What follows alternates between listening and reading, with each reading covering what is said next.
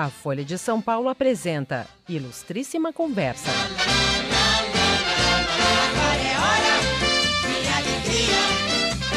Vamos sorrir e cantar. A figura quase mitológica do apresentador e dono do SBT, Silvio Santos, é objeto de uma pesquisa minuciosa feita pelo jornalista Maurício Sticer no livro Topa Tudo por Dinheiro: As Muitas Faces do Empresário Silvio Santos, que acaba de sair pela editora Todavia. Colunista da Folha, repórter e crítico do UOL, Sticer tenta esclarecer histórias mal contadas e pequenas mentiras espalhadas muitas vezes com a conivência do próprio apresentador. Ele busca também dar clareza às mal-sucedidas investidas de Silvio na vida política e no seu papel diante de escândalos como a fraude no Banco Pan-Americano. Essa figura, ao mesmo tempo brilhante e obscura, é o tema da conversa de hoje. Meu nome é Alexandra Moraes e esse é o Ilustríssima Conversa.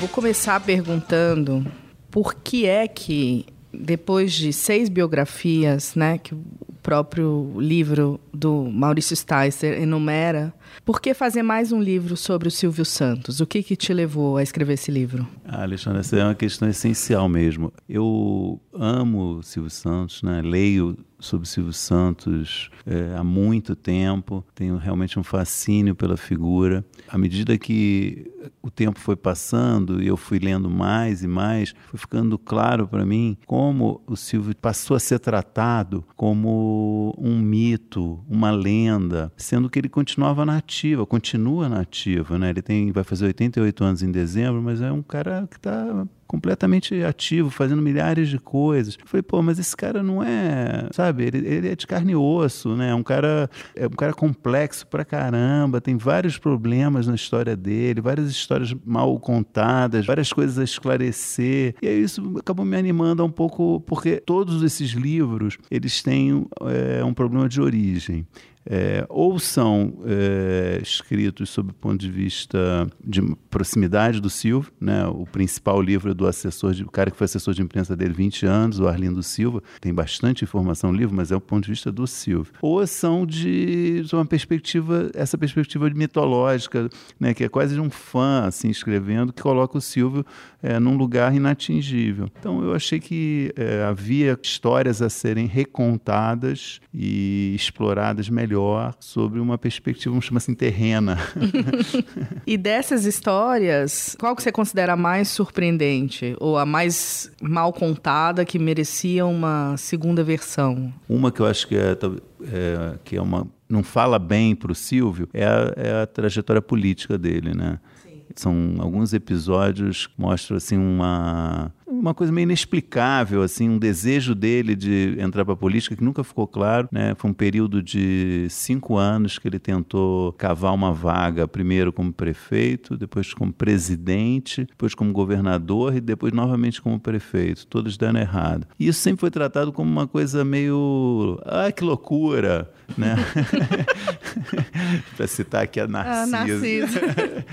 e, pô, você vai olhar bem, é um, eu acho que é mais que uma né, loucura, tem uma irresponsabilidade, né? sobretudo a eleição de 1989, né? que era assim, a primeira eleição direta para presidente que o brasileiro ia votar desde 1960, né? uma eleição importantíssima, simbólica, e o Silvio decidiu entrar nessa eleição um mês antes dela acontecer, causou um transtorno, um rebuliço, né? fez miséria, primeiro pelo PFL, né? que era o DEM da época, ainda, digamos, dentro de uma certa lógica política, e não deu certo. E aí, em vez dele desistir quando não deu certo, ele, ele reinsistiu e tentou arrumar uma legenda qualquer para se candidatar. Parte para o Nanico ali Exato, e tem a questão da cédula. Né? Exatamente. Aí ele, ele, ele consegue uma vaga de forma nunca bem explicada nesse é, PMB. A cédula já estava impressa e já aparecia o nome do Armando Correia, 26. Então o Silvio, faltando, sei lá, 20, 25 dias para a eleição, imprime, faz uma, uma versão gigante dessa cédula, leva para televisão, mostra na televisão, aí aponta ali. Tem esse vídeo no YouTube, uhum. você acha é maravilhoso. E fala: 26 é Correia, Correia é Silvio Santos. Vote 26, está votando no Silvio Santos. Vai para a rua e começa a falar isso. É um delírio, né? E na época muita gente perguntou para ele sobre isso. E ele tinha uma coisa meio messiânica, sabe? Ah, eu vou ajudar o Brasil, eu vou tirar o Brasil dessa situação. Não tinha proposta nenhuma. Tem algum paralelo com outras eleições, né? Não tinha as propostas vagas, sabe? Vou acabar com a corrupção, vou acabar com a inflação. Na época tinha o problema da inflação. Tudo muito vago, né? Tudo muito daquele jeitão dele rindo, ha, né? Dando entrevista. Perguntaram, por exemplo, para ele: ah, e essa sua jogada política? Que, eu não sei o que é jogada política, é jogar um político para cima, sei lá. Né? Parecia que estava brincando, né? Só que ele realmente causou um transtorno enorme. Disse que estava dentro do direito dele, dentro da lei. De fato, ele fez tudo dentro da lei. Mas eu acho que ali ele encarnou, eu digo no livro, é, um, um Donald Trump 30 anos antes, sabe? Um... Você fala que ele, inclusive, estava lendo o livro Exatamente. do Trump é, na é época. Uma, é uma super coincidência. No momento que ele, que ele. Foi antes ainda dele anunciar, no, no início desse ano, de 89, que ele fez uma operação nas cordas vocais ele vai dar uma entrevista na cama do hospital tem essa foto dele, que ele está lá na cama do hospital e está lendo. O Arlindo Silva até comenta, ele está lendo a biografia do um livro do Trump, desses livros de autoajuda, o Trump fez vários de negócios. Nesse ano que ele decide ser candidato a presidente. E é um pouco isso, apostando no carisma né, dele. Na... Ele disse já há muito tempo depois que foi por vaidade. E, e também defendem ele dizendo: ah, mas não foi ideia dele, convidaram ele. Bom, tudo bem, convidaram, mas agora você vai fazer Como tudo se ele fosse te... obrigado. Exatamente, né? Uhum. Convidar ele podia falar não, né? Uhum. A eleição, por exemplo, para governador, ele, ele também participou de uma convenção, acho que era do PFL também uma convenção caótica Sim, PFL, no Corinthians, depois... quebrou o pau na convenção. Imagina uma convenção no Corinthians, já começa assim. começa. e aí quebrou o pau na convenção de duas chapas, ele era de uma das chapas. No final foi, foi impugnada a convenção, enfim.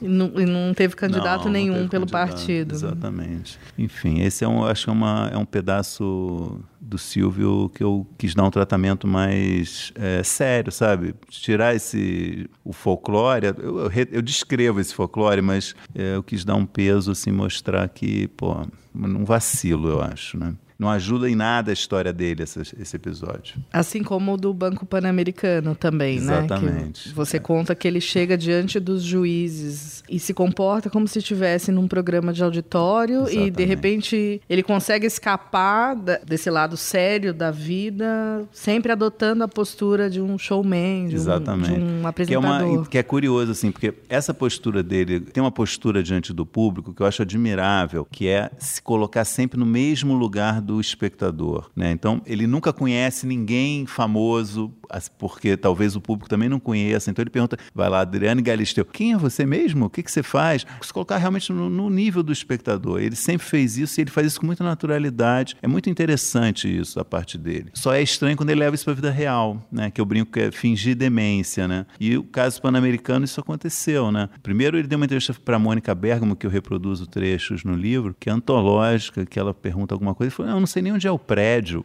O cara não sabe onde é um prédio do banco dele. Um banco, né? E, e nunca foi lá, que ele só se preocupa com a televisão e tal. E depois tem, eu reproduzo isso, vazaram trechos desse depoimento dele, porque isso foi um caso judicial, foi gente condenada. E é um depoimento que ele fala: não, não sei, nunca soube, não, não, não vi. É, um, é horrível aquele depoimento, né? Você começa a ler aquilo e fala, não é possível que o Silvio esteja agindo dessa maneira, né? Certamente instruído por advogados e tal, mas não, não, não acrescenta nada positivo, né? Essa questão da vaidade, né? Que foi uma das hipóteses aí aventadas para é. ele ter aceitado ou ter se motivado a concorrer à presidência, à prefeitura. Aparece no livro em um certo momento como até mesmo uma maneira dele fazer frente à Globo, ao Boni, Roberto Marinho, que se ele tivesse no comando do país, ele poderia de repente, de alguma maneira, estar tá acima daquela organização ali. Isso procede, assim, você que era uma maneira dele tomar a frente, assim, de mostrar que ele conseguia liderar Sim, alguma coisa. É verdade. É, eu acho que é um depoimento. É, na época da eleição, agora não lembro se é o Josias de Souza que fala Acho que isso, sim. ou o ACM, o Josias citando o ACM que fala Acredito isso. É que verdade, é. exatamente. Né, É um mas- momento de investimento É. maior ali no SBT, né? Na É. qualidade, na que- Exatamente, é, é o no jornalístico. Ele pega o Jô, é bem nessa Exatamente, época. Exatamente. né? Esse período 88, 98 coincide, tem toda razão, coincide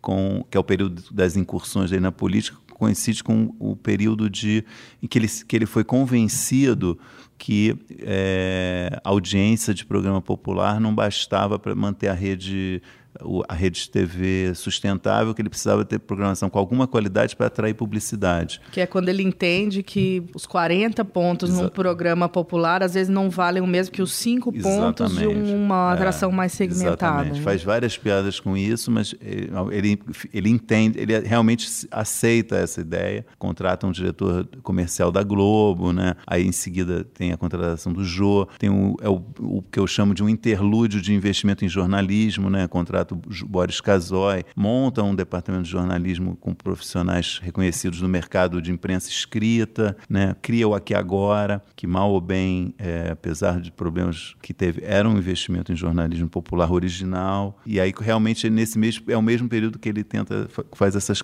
essas eh, tentativas de concorrer à política. Eu acho interessante essa ideia, pensar sobre ela, mas eu acho que a vaidade dele opera num, num outro nível, assim. Que eu- e essa também eu reproduzo alguns depoimentos no livro que eu concordo mais, eu, eu vejo ela melhor, que essa vaidade dele da audiência de programas concorrentes dele dentro do SBT, dele um pouco Sim, que ele tenta asfixiar todo mundo é, que chega é, perto isso, do, eu- do isso eu acho dele. isso faz mais sentido para mim né? Né, tem dois depoimentos bastante fortes sobre isso pessoas conviveram com ele né o Luciano Calegari que foi um diretor da SBT há 30 anos e um do Albino Castro que foi o diretor executivo de jornalismo por também uma década ambos contam histórias diferentes não se conhecem então contam, contam histórias com o mesmo teor que é o Silvio você usou esse termo que eu acho que talvez seja correto asfixiando ou colocando de lado tentando baixar a bola de programas que tinham audiência muito boa, meio dar uma lição assim, né, para os artistas, para os profissionais. Enfim, é, é- é estranho, né, isso, né?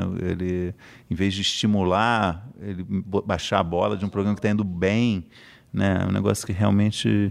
Fora os casos de que ele foi mudando o horário de programa, né, botando programa, piorando, situa- programas foram piorando o Ibope. Que culmina com a Adriane Galisteu apresentando o programa de, De pijama, né? exatamente. Tão É um- tarde que estava o programa dela na grade. O Boris Casoy, o programa mudou, o TJ, aquele. Acho que é TJ Brasil. TJ. Várias, tipo, mais de uma dezena de vezes. O Serginho Groisman, programa Livre, falam em mais de 20 vezes que mudou de horário. Pra você pensar, é uma doideira. É um pouco, é o que eu chamo também, que eu, eu achei que era, que era legal explorar, que é o Silvio brincando de televisão, né? Sim, o SBT, né? Exatamente, a sigla, o significado alternativo da sigla. Que, e que está ligado a isso, eu acho, realmente, essa vaidade dele, essa uma ideia que é curiosa, hipervalorização da intuição dele, né? Ele sempre pulsivo, instintivo e impulsivo em relação à programação, a, a decisões ligadas à programação. E assume esse papel meio de, entre aspas, diretor de programação, tomando decisões que caberiam em tese, a profissionais contratados para fazer isso. Algumas deram certo, né? Várias deram certo. Outras foram tiros na água. Nesse sentido, parece que ele acredita também um pouco nessa mitologia dele mesmo, né? Como que você acha que isso acontece ali no dia a dia? Ele é um homem inteligente, é um homem brilhante, mas ao mesmo tempo parece acreditar no, no mundo mágico do Silvio Santos. É, bem interessante Como que isso, isso. ocorre? Olha, eu acho assim, é, o que eu primeiro tem um efeito que assim todo mundo em volta do Silvio trata ele de forma mitológica, né? Não, é- não são só as biografias, né? O universo de funcionários, né? E funcionários graduados. Né, tratam o Silvio de forma mitológica. É um, é, Silvio falou, está falado. Né? Isso é, é ruim, eu acho, né, numa empresa. Né? Isso dá um, eu acho que acaba afastando, né? Ele é incontestável e está interferindo muito o tempo todo. Então todo mundo, a história ali dos profissionais que trabalham com ele é sempre uma história de observar o Silvio para fazer o que, que ele quer, e, né? Enfim, é uma é uma coisa estranha. É, olhando as de, várias decisões do Silvio, parece claro que é um, ele tem uma fé inabalável realmente nessa intuição. É, e não é, não é uma coisa é, científica, porque os resultados são muito variados. Né? Não, não, é, não, é, não é uma coisa. Televisão tem um dado muito de imponderável, tem um dado de que não é claro, se, to se tomar decisão tal vai resultar em, vai tomar decisão X vai resultar em Y, né? Então você fica vendo as, até hoje é assim, né? É, estreia um programa, sai do ar três semanas depois. Pô, todo mundo fala que pô, precisa de um programa precisa às vezes de dois, três meses para emplacar, mudando essas mudanças de horários, reprises. Tem um caso de decidiu reprisar, acho que a Carrossel uma vez, a reprisou, começou a reprisar um mês, não deu certo, tirou do ar. Então também um desrespeito com o espectador, né? Eu quero uma coisa, tem umas maluquices que eu acho que estão ligadas a essa fé inabalável dele na própria intuição, né? Se você olhar talvez a história do SBT, o saldo talvez seja positivo para ele. Sim, acho que no, no né? cômputo geral até é, ele entende como certo, uma coisa que exatamente, funciona. Exatamente, mas não dá para saber como teria sido se tivesse uma gestão mais profissional de algumas questões. Nesse sentido também é, tem o outro lado que é o, o, o SBT ajudando a popularizar as atrações nas outras emissoras, em especial na Globo com esse sucesso, eles obrigam a Globo a criar programas de auditório e ali começa o, o Faustão e outras Exato. iniciativas mais populares, digamos assim. Qual que é a sua avaliação disso e em que medida isso mudou a televisão brasileira? Ou... É, é bem interessante esse movimento, né? O SBT é do começo dos anos 80 e o seu início é realmente com uma programação ultra popular, né? Que era uma coisa mais barata, fazer. Estava à mão do Silva, ele já tinha TVS no Rio, já tinha o, pro, o programa dele que ele fazia na, na, na, Globo, na Tupi, tinha, encheu a rede dessas coisas muito populares, pouquíssimo jornalismo. E, de fato, tem um efeito irradiador. Né? Se, por um lado, ele, como a gente falou antes, teve um, um efeito disso não trazer publicidade para o SBT, por outro lado, afetou a audiência dos concorrentes. O caso Faustão é muito emblemático, de fato, né? e é uma história muito boa né? Porque, na verdade, o Faustão era, foi a opção número dois da Globo, né? A Globo queria o Gugu. Incrível essa história, né? Quer dizer, a Globo chegou no Gugu, o Gugu trabalhava no SBT há 30 anos, não tinha contrato com o SBT. Era uma coisa é, de. Parece joga, fute, jogador de futebol dos anos 50 também, né? Tudo na confiança, na, de boca e tal. Falou pro Gugu: ah, você não quer vir para cá? A gente dá casa, comida e roupa lavada, entendeu? E, ofereceu ótimas condições. Levou o Gugu, o Gugu viajou. Tem um período que o Gugu foi conhecer outros programas de outros países, tudo patrocinado pela Globo. Até que o, o Silvio um dia caiu a ficha dele que ele ia perder o Gugu. Ficou doido com isso. Coincide com o período que ele teve. Justamente, é tudo mais ou menos o mesmo um período central do SBT, que é esse final dos anos 80, né? Que ele achou que ele teve um problema de saúde, foi para os Estados Unidos. Ah, então, acho que ele estava achando que ia morrer, que estava com alguma coisa muito grave. Lá viu que não tinha nada, era um problema nas cordas vocais. Foi quando ele voltou, fez essa operação simples e resolveu o problema. Mas ele ali, eu acho que ele teve uma visão, sabe? Tipo assim, ah, preciso, vai acontecer alguma coisa, preciso mudar, preciso. E aí ele falou: não, não posso perder o Gugu. E aí ele foi ao Rio, queria resolver esse problema com o Boni, né? Uma descrição muito forte, né? Foi um embate violento entre os dois. E o Boni falou: não, eu não posso resolver esse problema. Esse problema tem que resolver com o Roberto Marinho. Então, uma cena assim: vai, ele leva o Gugu para o Rio, o Gugu fica esperando, ele vai conversar com o Roberto Marinho. E ele diz que o Roberto Marinho só queria saber de pesca submarina, conversa sobre pesca submarina. Ele falou: não, deixa que os nossos advogados resolvem isso. Mas aí ele traz de volta o Gugu, consegue realmente trazer de volta. E aí a Globo fica ainda alguns meses sem resolver esse problema dos domingos, até que aí vem o Faustão, e o Faustão aí chegando no, onde você tinha perguntado originalmente. Né? E o Faustão, é, em poucos domingos, superou a audiência do SBT. Então, assim, também é uma, o Boni fala com certo orgulho disso, né? Porque foi meio, entre aspas, uma vingança, né? Quer dizer, eles, eles não conseguiram o Gugu, mas aí trouxeram o Faustão, tá fazendo, vai fazer 30 anos, agora é efeméride de 2019, 30 anos Faustão na Globo. E se tornou líder de audiência, né? Bateu o SBT, que era a grande meta deles. Isso, obviamente, tem um efeito realmente na programação, esse investimento em programas mais populares. E é um, eu, eu não entro nisso no livro, mas é um episódio importante na história da TV, que é assim, a Globo no início dos anos 70 tinha limpado a sua programação do que ela tinha de mais popular Sim, dos anos eu até 60. queria falar sobre isso. É. Acho que é um ponto muito importante, que começa meio uma cruzada contra a baixaria Exato. nesse momento. Exatamente. Né? Ela limpa a programação e Isso. daí passa a se vender como um canal de nível Isso. mais O elevado. tal padrão de Globo de qualidade. Isso. E aí depois também, nos anos 90, tem um outro momento ali de não financiar a baixaria, é, é. em que aí, nesse caso, a Globo também está envolvida. É, é cíclico, né? Essa questão da baixaria, né? Esse final dos anos 60, a Globo afasta. é, tinha o Povo na TV, um- uma versão de Povo na TV. Tinha o Chacrinha, tinha Dercy Gonçalves. Todos afast- foram afastados da Globo, né? O Boni demitiu pessoas que eram próximas a ele, inclusive, né? Ou uma versão disso, não se chamava assim, a, a Dercy e o Chacrinha, que são os três que entre 68 e 71 saem da Globo. Porque, é, realmente é um problema que me interessa muito, inclusive, até para um eventual novo estudo, sabe? Que eu acho muito interessante, que é essa questão da pro- programação ultra popular da TV, como ela vai e volta, ela está tempo todo. Quando eu falo ultra popular, no, no, no mau sentido, porque eu acho que a televisão é popular mesmo, a televisão aberta, né? Mas a programação é mais apelativa, o mundo cão. Chacrinha protagonizou no- nesse final dos anos 60, nesses anos 70, junto com Flávio Cavalcante na Tupi, um episódio quase levou ao fechamento da Tupi e da Globo, os dois, que foi no mesmo dia, uma mãe de santo foi nos dois programas, né? baixou um Exu no, meio, no palco, os militares ficaram loucos e, enfim, ameaçaram fechar. E aí a Globo e a Tupi assinaram um termo de compromisso, se comprometendo. A, é um, um, um- Como é que chama mesmo a campanha? Quem financia baixaria, quem financia mesmo uma versão disso nos anos 70, a Globo e a Tupi se comprometeram a não fazer isso. Uma coisa que aparece realmente também no Silvio e que também a Globo tem que lidar com isso, que é esse equilíbrio o tempo todo entre audiência e qualificação de programação, né? Tentar esse mix, né? O Silvio abandonou, eu acho que desencanou a partir dos anos, sei lá, no meio dos 90 e diante, eu acho que o Silvio já não está mais tão preocupado com isso. Tem pouca programação mirando é, um público mais qualificado. Mas a Globo, mais do que o SBT, está sempre com isso. Por, não, a gente precisa de audiência aqui, mas ao mesmo tempo tem o anunciante. Né? É um equilíbrio aí que eu acho que está sempre sendo buscado. Com derrapadas, enfim, correções de rumo né, o tempo todo.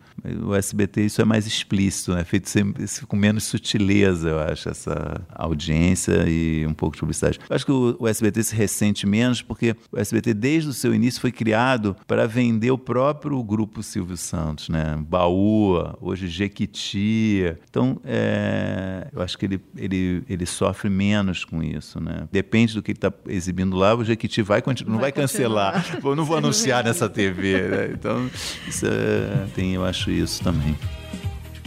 A pipa do vovô não sobe mais. A pipa do vovô não sobe mais. Apesar de fazer muita força, o vovô foi passado pra trás. A pipa do Você está ouvindo Ilustríssima Conversa. vovô não sobe mais. Apesar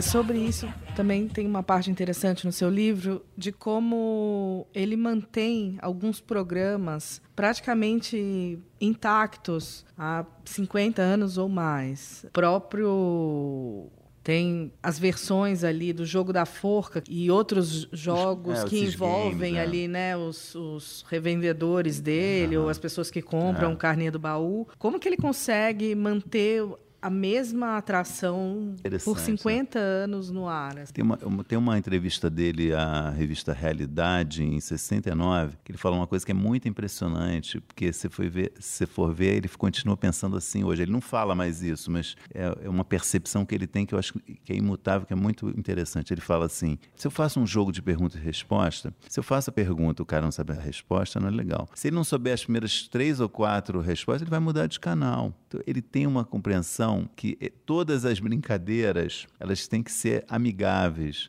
Né? Elas têm que ser é, com o objetivo de trazer o espectador para o lado dele. E aí ele, são as mesmas brincadeiras simples, né? No fundo, todas esses, essas coisas são brincadeiras bem simples, sem grande sofisticação. É o oposto da, daquelas provas da fazenda que parece que é impossível, impossível de, que é né? para o cara ficar bem, né? Ele fala que é para exatamente pro, pro, o espectador se sentir que poderia estar ali participando daquilo. Não, não é o oposto da humilhação, né? É uma coisa é, integradora, né? E eu acho que é assim até hoje. Por isso eu acho que ele recorre a essas mesmas. Ele quer que o espectador ganhe, né? É incrível, é muito legal. Até hoje, assim, se, se você assistir aquele Bolsa Família, Roda Roda Jequiti, ele faz de tudo para o espectador acertar. É me... São coisas banais. Continua a mesma forca, né? A brincadeira da forca e variações disso. E aquelas perguntas com três opções que é tipo assim, né? Você vê, por exemplo, brincadeiras banais, né? É, eu adoro isso. Qual é o dia da independência do Brasil? Aí o cara põe lá a opção: 31 de dezembro. A outra, 1 de janeiro, 7 de setembro. Né? É impossível né, errar. Ele, ele quer isso, né? Eu acho muito bacana. Assim, é, e, é, e cada vez você vê isso acontecendo, né? E todo dia, todo domingo, né, ou no, durante o Roda Roda, que agora é, é diário, na, que é diário na programação, no Roda Roda Jequiti, eu lembro desse negócio que ele falou em 69, que é me, ele continua com essa visão, que é uma visão muito integradora realmente, né, do, uma visão de televisão popular, muito interessante. Né? E eu que acho... o próprio show do milhão, o outro que chamava é. Você é mais esperto que um aluno da quinta série, né? Exatamente. né? Sempre é. leva. Tá certo disso, né? É, tá certo leva disso. essa emoção pro é. espectador que Exatamente. de repente está em casa falando, não, mas é óbvio que é Exatamente. tal coisa. É, e o que é mais incrível, assim, é uma coisa banal. Tem várias coisas assim que são muito simples e são inimitáveis, né? Ele tem um jeito de fazer isso, né? Porque também é isso para isso eu acho realmente uma super qualidade do Silvio. Você vê ele encena, não passa nenhum tipo de encenação, parece que é ele realmente ali. Isso é, é, é mágico, né? Porque é óbvio que não é, é um personagem, mas ele faz é tão natural para ele fazer isso que ninguém consegue. Qualquer um que tenta fazer aquilo, você fala, putz, esse cara é falso, né? Uhum. Fake a beça, né? Nesse personagem, ele consegue várias coisas, né? Para além ali do jogo político, a questão do banco e tal, ele consegue sair de problemas feito a casa dos artistas como que ele consegue driblar uma questão de um formato, fazer um programa original e ainda tirar sarro da, da Globo, que vem cobrar essa questão dos direitos. Caso Casa dos Artistas, ele adota um sarcasmo, né? Quase um cinismo, né? Quando ele fala aquilo. Ninguém pode dizer que é uma, é uma ideia que não dá para copiar botar gente dentro de uma casa, né? Que realmente, naquele momento, que é o início dos reality shows, a ideia de que você está vendendo um formato ainda não está tão clara para as pessoas, né? Parece que qualquer um podia fazer igual, mas de fato, muitos depoimentos mostram que não foi simplesmente uma ideia, né? O Silvio, de fato, esteve próximo de toda a concepção do programa, né? a chamada Bíblia do programa. Né? Foi é, desenhada, colocada no papel para vender o formato. Né? Flávio Rico, no livro dele, chega a dizer que ele afirma que o Silvio copiou, xerocou. Assim. É uma coisa que vai além de. Ah, qualquer um pode ter essa ideia. Né? Tem um lado maligno aí no meio. Né? E ele enfrenta a Globo publicamente com muito sarcasmo nesse momento. Né? Porque é. o Casa dos Artistas estreia antes do Big Brother. Exatamente. E aí ele fala que como que estariam cobrando ele por um plágio é. de uma coisa que ainda não existia. Né? Exatamente. Né? Ele usa isso para se defender. É. E eu acho que aí tem uma malandragem de marketing que é ele se coloca na, numa posição, seja às vezes parece o Davi contra o Golias e às vezes o Robin Hood. Ambas são estratégias de marketing, né? Porque ele está fazendo isso para faturar, né? Tudo bem, o espectador se divertiu, amou a Casa Artistas, foi engraçadíssimo o programa, mas obedece a um interesse comercial dele, né? Aquilo serviu para o faturamento da empresa dele. A final da primeira Casa dos Artistas é a maior audiência da história do SBT. Mas aí também, desse jeito, Silvio Santos, ele queimou o formato em pouco tempo. Ele fez logo Casa 2, 3 e 4, assim, no intervalo acho que de dois anos, entendeu? Então ele queimou realmente o programa. E muitos anos depois, porque também essa justiça no Brasil é muito lenta, ele perdeu na justiça. Com última instância, lá ficou reconhecido que ele copiou algo que não era dele. Mas passou para a história isso, como o Davi que venceu Golias e o Robin Hood que distribuiu para os pobres espectadores do SBT uma, rega, uma iguaria fina que era da Globo, entendeu? Essa questão do Robin Hood ou do Davi Golias, é. no caso do banco, por ah, exemplo. Ah, é. O caso do banco mostra uma coisa interessante que já tinha aparecido. É, é, aparece em, em, algumas outras situações que é esse, um Silvio é, física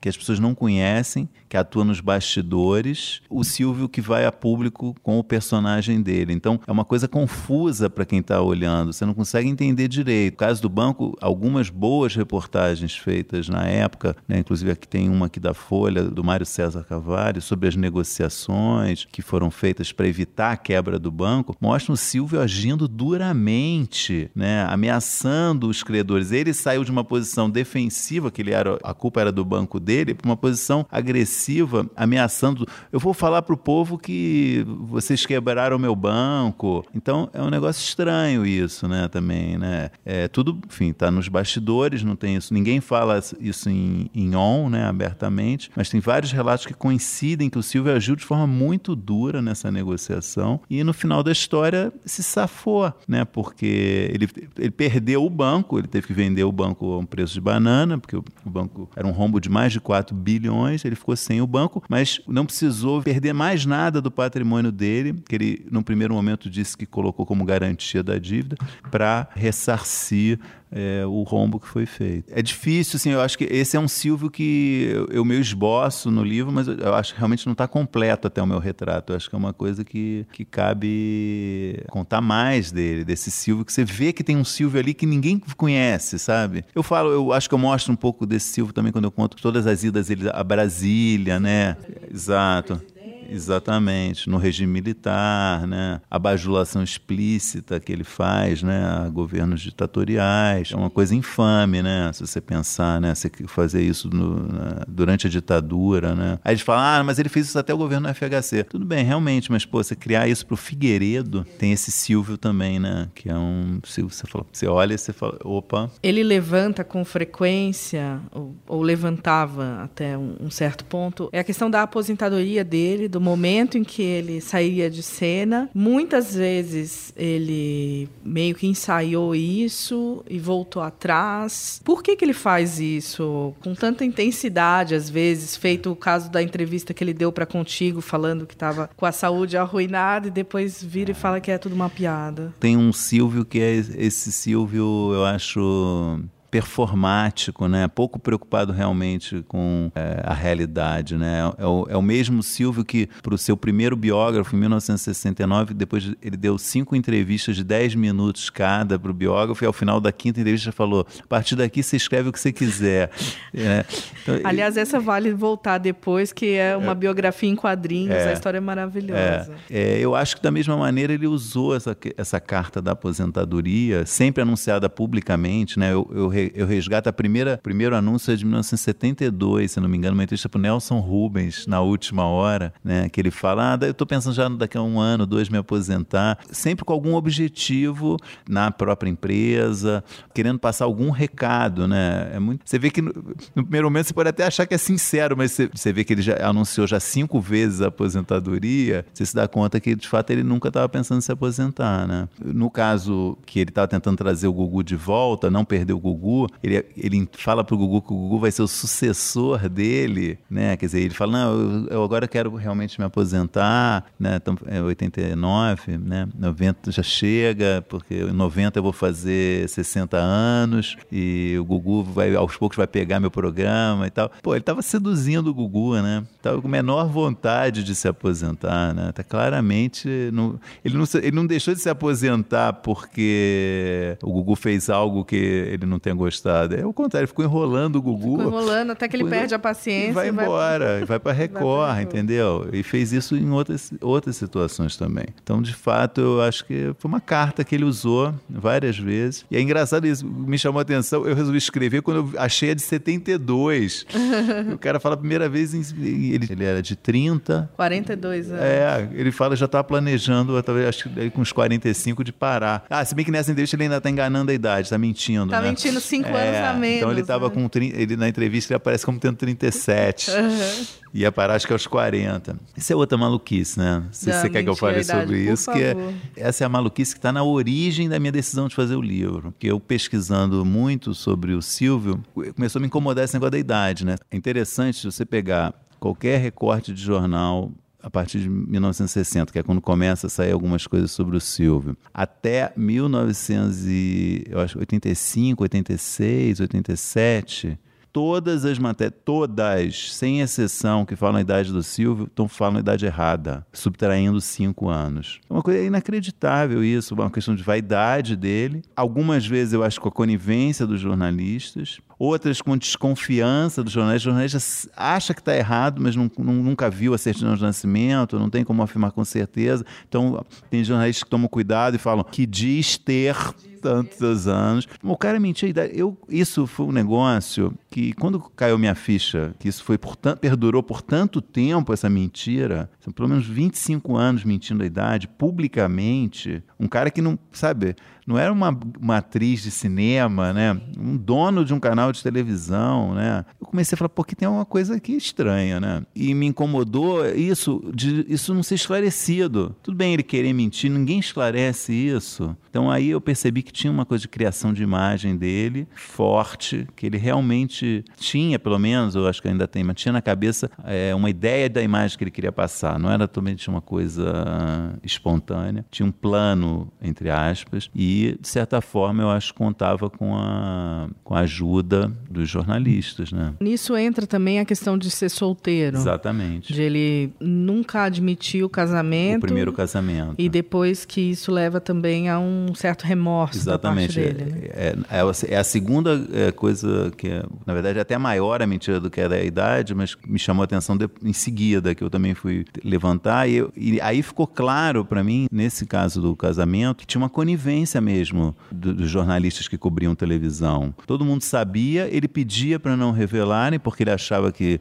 é, a imagem de, de galã dele ia despencar se soubessem que ele era casado. O exemplo que ele dá é hilário, né? Ele fala: não, olha só, Ronivon falou que ca tá, ca casou, decadência. Olha o Roberto Carlos, falou que casou, decadência. Ninguém mais quer saber dele. E aí, quando você vai ler as edições atualizadas das primeiras duas biografias, os dois biógrafos, tanto o Luquete, que é da, o autor da biografia da, em História em Quadrinhos, quanto o Arlindo Silva, na biografia que, ele, que consolida, que é a principal de 2000, que consolida a biografia dele de 72, os dois deixam claro nos relatos que eles sabiam que ele era casado, na época que publicaram os livros originais e não, e não, não mencionam que ele é casado. Quando a Cidinha morre, em 77, a Helena Silveira aqui na Folha faz uma coluna que ela também dá a entender, ela mostra que ela sabia, mas também não, ela não falava, era colunista de TV do jornal, né? Então é interessante isso, né? No início de 88, né, quando ele volta dos Estados Unidos, descobre que ele não tinha nada de grave, né? Que ele ficou, ele ficou acho que 10 dias internado em Boston. Ele deixou de apresentar o programa dele pela primeira vez durante acho que oito semanas. Foi assim um escândalo em São Paulo, no Brasil. O que, que aconteceu com o Silvio Santos? Milhares de especulações. Ele nos Estados Unidos, as pessoas sabiam que ele tinha ido para lá. E aí, quando ele volta, ele apresenta um programa ao vivo, em que durante uma hora ele responde a perguntas dos convidados dele, dos jurados, aquela, aquela tropa, Sérgio Malandro, etc, etc. Artistas do SBT que ele convida, estava lá a Hebe, por exemplo, Carlos Alberto de Nóbrega, e do público por telefone e na plateia. E a primeira pergunta é da Hebe. E a Hebe fala assim: Ah, se você, você fez esse teu sumiço foi só para fazer onda, né? Pra gente ficar aqui com carinho, mais carinho ainda de você. E aí, do nada, então, isso é 1988. Ele fala: Não, eu não faço isso aí, eu não faço mais onda. E aí conta a história que ele escondeu o casamento da Cidinha é, por, acho que 17, não sei quantos anos, 15 anos que ele foi casado. E aí ele fala a frase que eu acho uma das frases mais fortes que eu já vi o Silvio falar, que é essa é das coisas imperdoáveis que eu fiz. Ter escondido o casamento e ter escondido as filhas, né? Esconder as duas primeiras filhas também. Até hoje isso tem repercussão, né? O que tem de boato sobre as filhas, sobre o primeiro casamento, nunca foi exatamente bem reconstituído o que, que aconteceu. Mas é uma história estranha, né? Quer dizer, o cara ser casado por mais de uma década esconder, né? E as pessoas saberem, né? Os jornalistas saberem, não explorarem esse assunto, aceitarem. Tem muita história do Silvio que é isso também, que ninguém nunca foi perguntar para as pessoas em volta do Silvio, que eram personagens das histórias, as versões de, dessas pessoas sobre as histórias, né? E se perdeu. A história, por exemplo, da como ele ficou dono do baú, por exemplo. Uma história que tem mil lendas e só se conhece a versão dele, ele dizendo o que, que os outros disseram, né? O que, que o Manuel da Nóbrega disse, o que, que o fulano fez, né? Tem muita história assim do Silvio que não dá mais para reconstituir. Teriam que ter sido reconstituídas há 30 anos atrás, né? Muito difícil reconstituir. Voltando ali então nessa primeira biografia é, dele, né, é. que é um caso muito peculiar é. assim, inclusive pelo próprio autor, né? Era roteirista dos filmes do Zé do Caixão. É. É um é... autor de Pulp Fiction, né? Ele eu acho que é um dos autores mais prolíficos do Brasil. Eu acho que ele tem tipo mais de mil livros assinados, ou, ou com pseudônimos, né? Porque ele assinava muito com pseudônimo. Tá vivo ainda o Luquete. Ele tá com que idade hoje? Ele tem mais ou menos a idade do Silvio, uhum. eu acho. E é. como que é como é que ele chegou no Silvio? Então, isso estamos falando em 1969. Ele trabalhava numa editora, fazia serviços para uma editora. A editora vai sugerir ao o editor dessa revista, dessa editora, procura o Silvio e leva o Luquete junto para sugerir uma revista sobre o programa da Forca, fazer uma, uma espécie de uma revista com de jogos. E, e o Silvio topa, isso é uma reunião na casa do Silvio. Isso tudo, só, a gente sabe tudo essa reconstrução porque em 2017 foi relançada uma segunda edição dessa biografia que foi publicada em 69. E nessa segunda edição, o Luquete conta como foi esse encontro dele com o Silvio. Sugere para o Silvio, Silvio, e aí? Por que, a gente também não faz uma biografia sua? E o Silvio para surpresa deles, aceita. E o Luquete, em associação com um desenhista, que eu esqueci o nome, peço perdão, que também merece o crédito, que ele, o Luquete escreve e alguém desenha. Faz uma biografia em história em quadrinhos, que é vendido em forma de revista. É uma revista, dizem que vendeu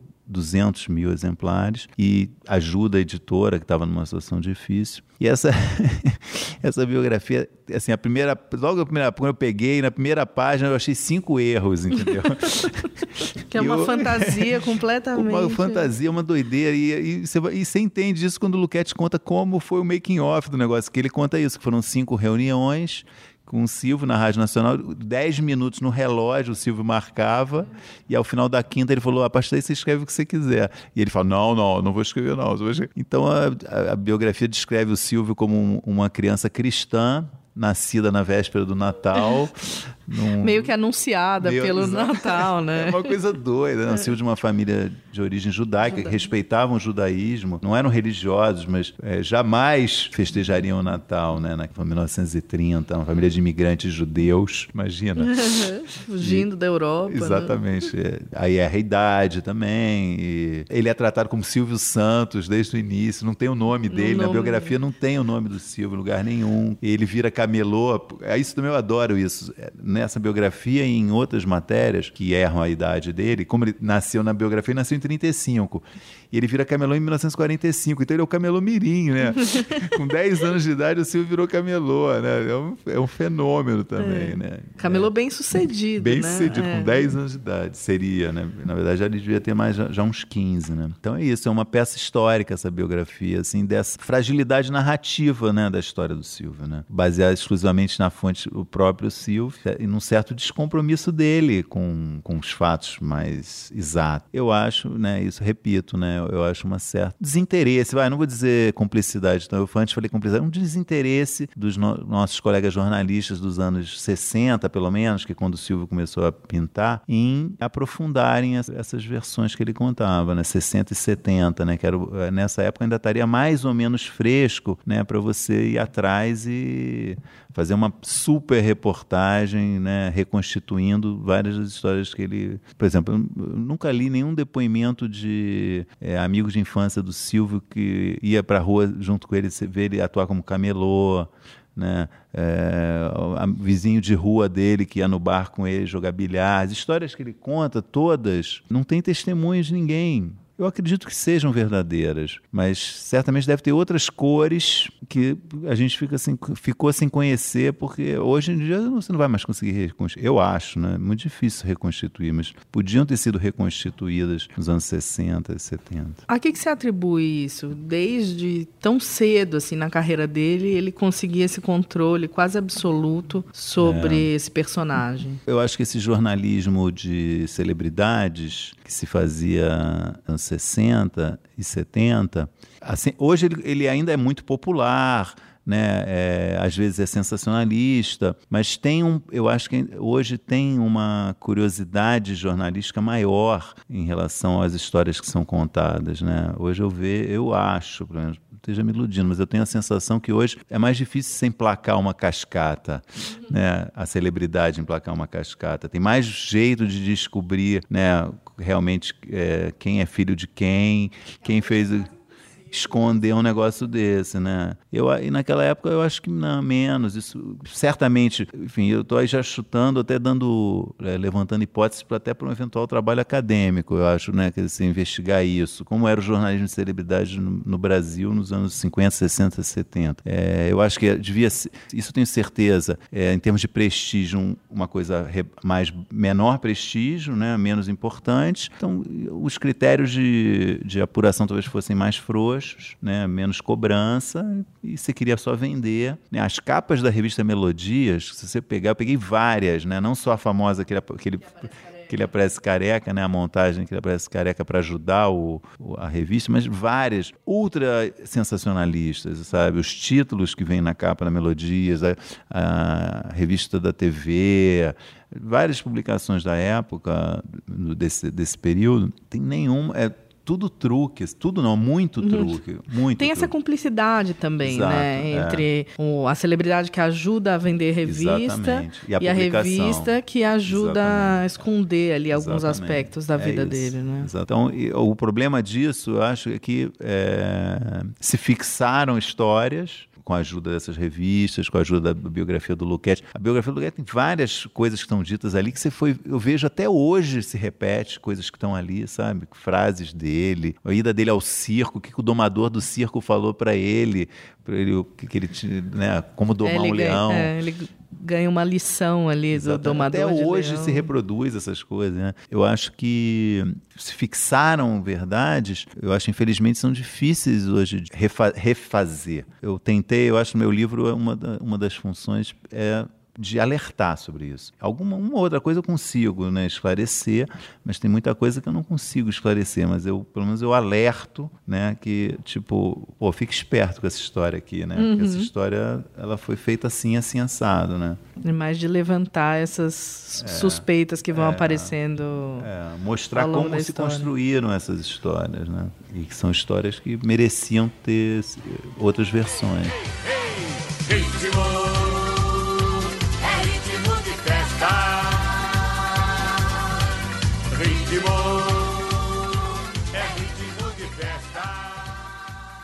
Bom, é isso. Eu queria agradecer a presença do Maurício Sticer aqui com a gente. A gente volta daqui a 15 dias com mais um Ilustríssima Conversa. Obrigada.